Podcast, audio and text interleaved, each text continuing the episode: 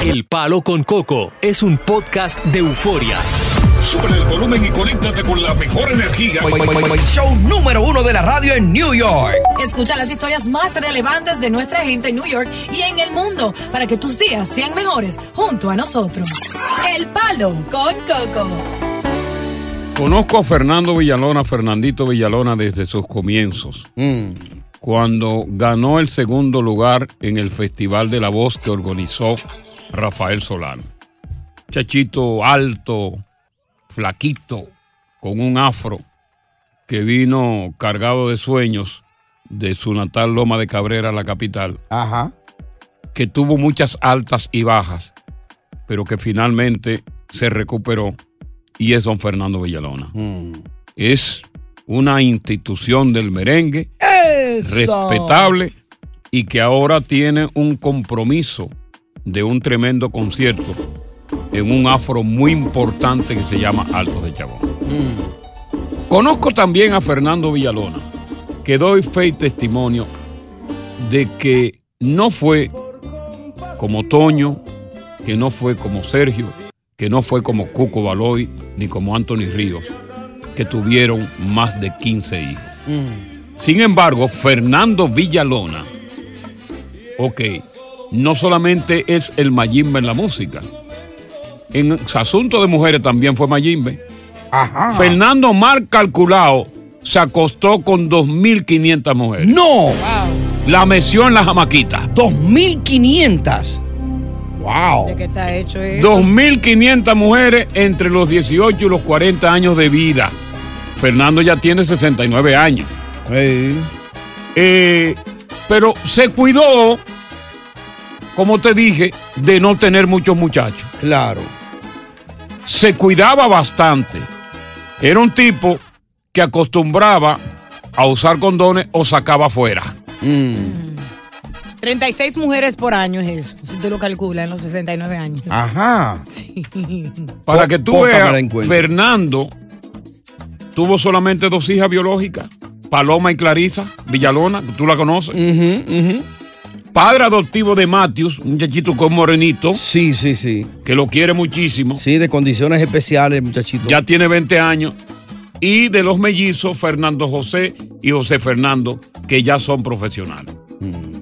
Así que Villalona, que estaba bien pegado y que tuvo muchos problemas con las drogas.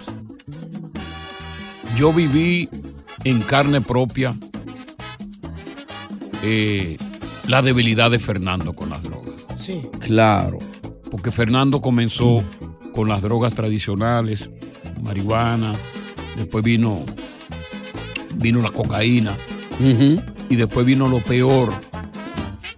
Porque llegó un tiempo en que se quedó acá con lo que tiene que ver con, con el crack. Con el crack. Y podemos decir, yendo atrás con la popularidad que, es, que tuvo Fernando en aquellos tiempos, que fue un tipo inteligente porque de ser otro hubiera tenido muchísimos hijos. Sí.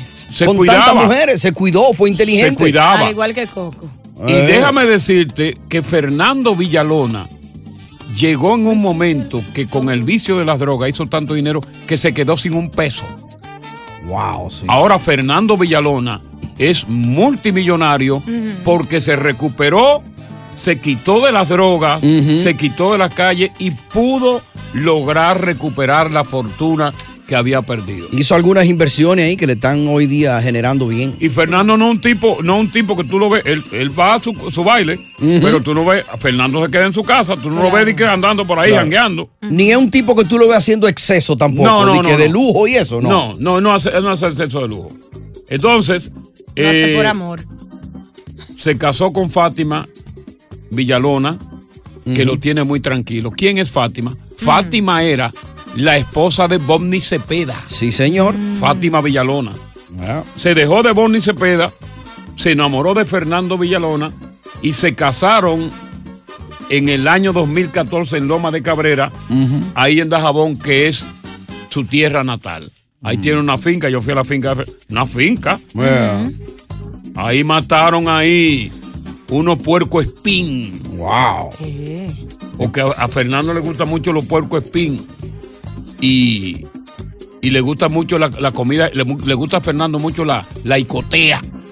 Se comió chicharrón del fino ahí. Sí. Mm. Así que Fernando Villalona, que Dios lo tenga en gloria, es una gloria del arte de República Dominicana y admiro, admiro que se cuidó de tener tantos hijos regados como tienen los demás. Yo quiero que él cante en mi boda, pero yo creo que para ese entonces él no estará vivo. Oh, ¿y cuándo tú te vas a casar? Eso mismo no sé. Oh, my God. Fer- Fernando Villalona lo que tiene son 69 años. Y está entero, está Está saludable. entero. Pero que nadie me ha pedido matrimonio. Ustedes no entienden el chiste. Acelera esa boda. No, porque pues, acelérala, pídelo tú, porque el problema de las mujeres, Ah. el problema de las mujeres que todavía están con la nul, que hay que pedirme, pide tú, mija, Pide, ponte pide de tu matrimonio, no esperes que te pidan, porque los hombres ahora mismo no están pidiendo nada, los hombres no quieren ese problema. Me si, tú no, si tú no procuras lo tuyo, te va a quedar sin nada. Ponte de hago toda- rodillas, ponte de rodillas. A San Antonio, Yo lo hago toda la ponlo de cabeza. No, pero no es esa rodilla, es otra. Buenas tardes, bienvenidos al Palo Con Coco. Estás escuchando el podcast del show número uno de New York, El Palo con Coco. Continuamos con más diversión y entretenimiento en el podcast del Palo con Coco. El año pasado me deleité muchísimo viendo en la televisión cómo este, el más grande, el más popular de los cantantes italoamericanos, se retiraba de los escenarios. Fue en Radio City Music Hall con Lady Gaga. Tenía 95 años Mm. nativo de Nueva York. Y hoy, desafortunadamente, después de padecer de Alzheimer desde el 2016, muere esa leyenda del siglo XX, Tony Bennett. Wow. Muchos de ustedes que están aquí, sobre todo Dios, no saben ni de quién diablo yo estoy hablando. Pero bueno, eh, Tony Bennett lo calificó nada más y nada menos Frank Sinatra. Oye eso Mm. Como el más grande de los cantantes del mundo. Si lo dice Frank Sinatra, ya tú sabes. Nativo de acá de Nueva York, eh, murió con 96 años. Mm. eh, su publicista dio la noticia y todos los medios de comunicación del mundo están reseñando esa nota. 96 años. Wow. Y cuando se retiró, que me pareció extraño, cuando estaba con Lady Gaga, que ahí, ahí también grabaron un disco Ajá. llamado Love for Sale, eh, estaba con la mente lúcida. No se le olvidó ninguna de las letras de las canciones con Alzheimer y 96 años. Increíble. Algo interesantísimo, algo increíble. Así que se nos fue una gran leyenda de la música norteamericana, italoamericano, don Tony Bennett, para aquellos que disfrutaron de sus canciones.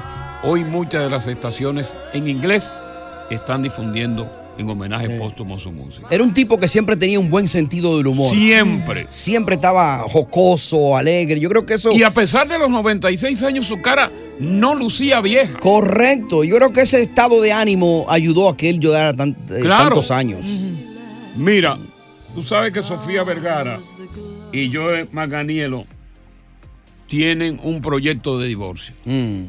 La razón ya se sabe. ¿Cuál es? Él quiere tener hijos y ella no quiere tener hijos. Ajá. Ahí Pero- está el conflicto. Pero ya no es tarde para ella. Bueno. Acaba de él quiere- cumplir él- 51. Él, quiere, quería, pero parece que viene el conflicto, viene desde hace tiempo. Mm. Acuérdate que pu- pudo haber tenido un hijo con un vientre rentado y todo este tipo de cosas. Correcto. Y parece que ahí fue que vino el conflicto porque él te- quería tener descendencia. Acuérdate que Sofía Vergara tiene un hijo ya grandísimo, que es un, un varón, que ya es un manganzón. Pero parece ser, según una fuente, que el conflicto de ellos y por el cual viene el rompimiento es porque él quería tener hijos y, Y ella ella, no. no quería tener. Y buena que está la condenada.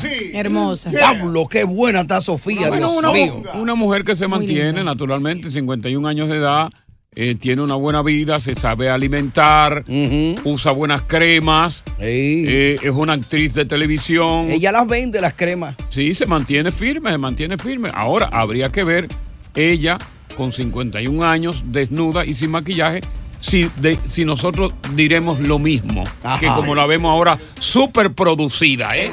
Estás escuchando el podcast del show número uno de New York, El Palo con Coco. Bueno, eh, no todos los padratos son malos, Mm. pero hay que tener muy en cuenta, mujer que esté escuchando el programa, cuando tú tienes una hija, ¿con quién te va a meter? Eso es cierto. Cuando tú tienes una hija hembra. Ya.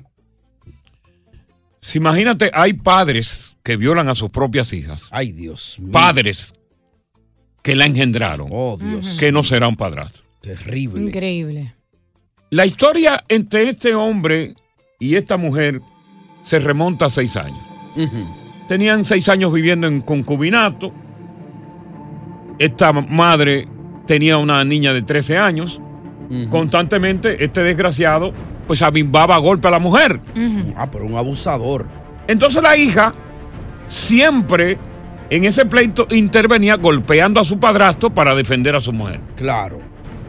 Los problemas entre esta pareja se fueron agravando. Mm. al extremo de que ella siempre lo botaba de la casa, pero él la vio su al fin Volvía. y con palabritas bonitas la convencía Y se le metía para y atrás. se le metía de nuevo en la casa. Y eso. El sábado pasado, él estaba botado de la casa. Sí. tenía una semana fuera de la casa ya, Ya. pero el sábado pasado él supo que su mujer estaba en un salón de belleza. Ya.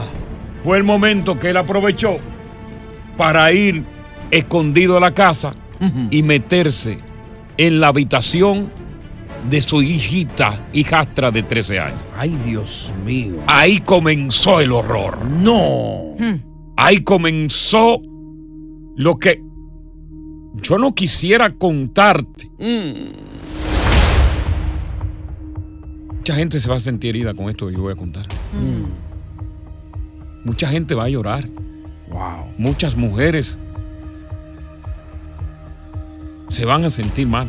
Ujú. advierto que lo que voy a contar es horrorífico. Recomiendo discreción. Ya. Cuatro minutos.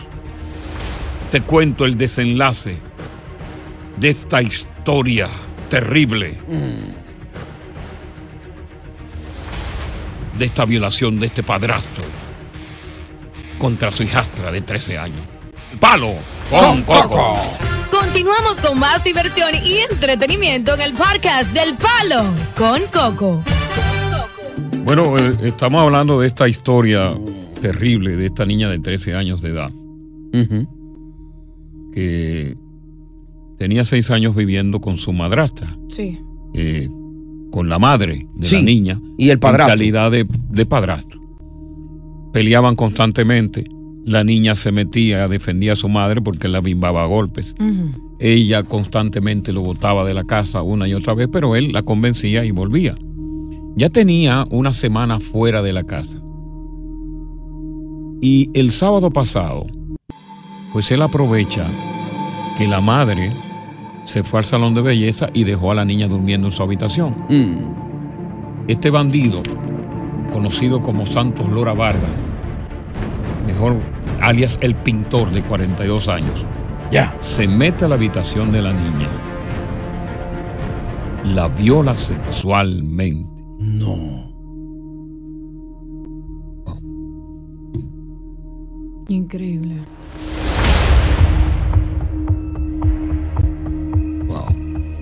Es difícil decir esto. ¿Y qué pasó? La viola sexualmente. Mm. Se va al salón de belleza y le dice a su mujer, Ajá. la madre de la niña, ve a casa para que vea lo que le hice a la niña. Oh, Dios mío. La madre le pregunta, ¿qué le hiciste? ¿Qué le hiciste? Buen desgraciado. Él le dijo, ve para que tú veas lo que yo le hice. Ella está creyendo que él está relajando.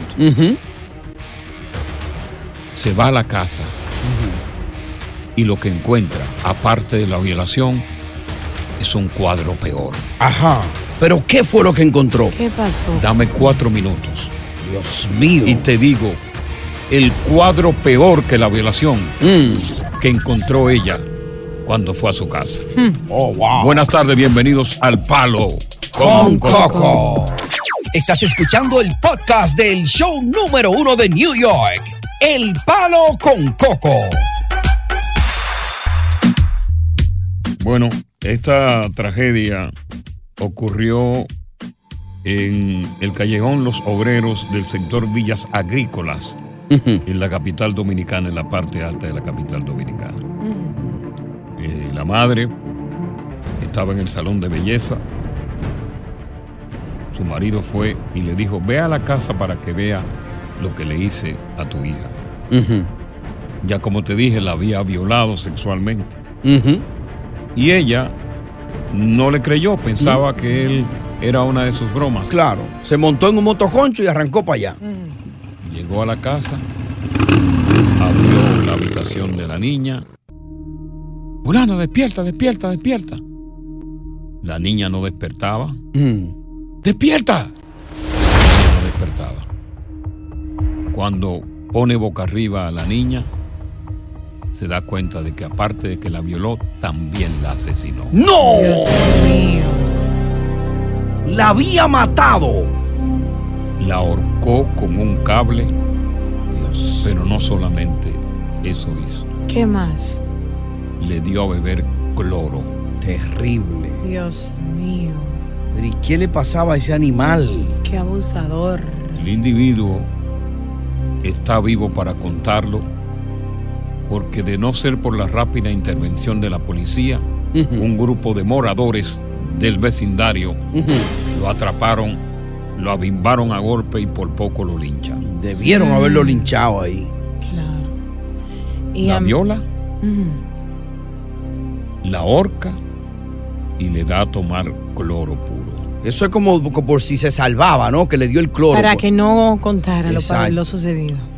Este Wow. tipo de historia a mí me da mucho pesar, mucho dolor contarla. Pero mi deber sacerdotal como comunicador es eso, Claro. Contar las historias. Claro. Y cuando cuento estas historias, hay detrás una advertencia. Ujú. ¿Cuál es? Mujer, por más necesitada que tú estés de hombre y sea una madre soltera y tenga una niña o un niño pequeño, ten mucho cuidado con formalizar relaciones con personas que tú ni siquiera conoces bien. Eso es muy peligroso. El caso de esta niña es el caso de muchos que han ocurrido por parte de, de padrastros que no tienen conciencia y que tú por una necesidad como mujer quizás sexual, o no solamente una necesidad sexual, sino el deseo de tener una compañía, de quizás envejecer con un hombre, Claro. te lleva a ti a cometer este error. Que no te culpamos tampoco, pero sí te advertimos. Yo puedo decir Sí, algo sí. rápidamente. Algo. Quizás ustedes me van a condenar por esto, o Coco me va a parar en seco. Pero yo, después de, de ver tantas experiencias que, que han pasado niños eh, por parte de padrastros o madrastras, yo creo que una mujer, por más buena madre que sea, ¿verdad? Por más buena madre que sea, si convive con un hombre teniendo una hija pequeña, no cuenta con mi respeto. Porque yo creo que una buena madre tiene una relación que él vive en su casa y que ella vive en su propia casa. Si tiene niñas pequeñas hasta que tengan una cierta edad, que ya ella pueda convivir con ese hombre. Estoy totalmente de acuerdo contigo. en eso. No hay necesidad para eso. Y sobre todo cuando se enamoran, las mujeres tienen que tener cuidado. La mujer se enamora y se pierde. se emperran de un tipo y ya olvidan a los hijos. Y- Exacto. Y, luego el hombre, para comprar a la madre, comienza a comprarle regalitos, la carga a la niña, la sienta en sus piernas y ella piensa, ay, mira qué buen padre sería para Pero mis se enamoran niños". tan perramente de ese hombre que la niña inclusive le puede decir, él me violaba. Y no o le él me creen. violaba y no le creen. No le creen. Muy cierto. Bueno, La historia está contada. Mucha precaución. Buenas tardes, bienvenidos al Palo Con Coco. Oye, gracias por escuchar el Palo con Coco. Si te gustó este episodio, compártelo en redes sociales. Si te quedaste con las ganas de más, sigue derecho y escucha todos los episodios que quieras. Pero no somos responsables si te vuelves adicto al show. Suscríbete para recibir notificaciones y disfrutar el podcast del mejor show que tiene la radio en New York. El Palo con Coco es un podcast de euforia. you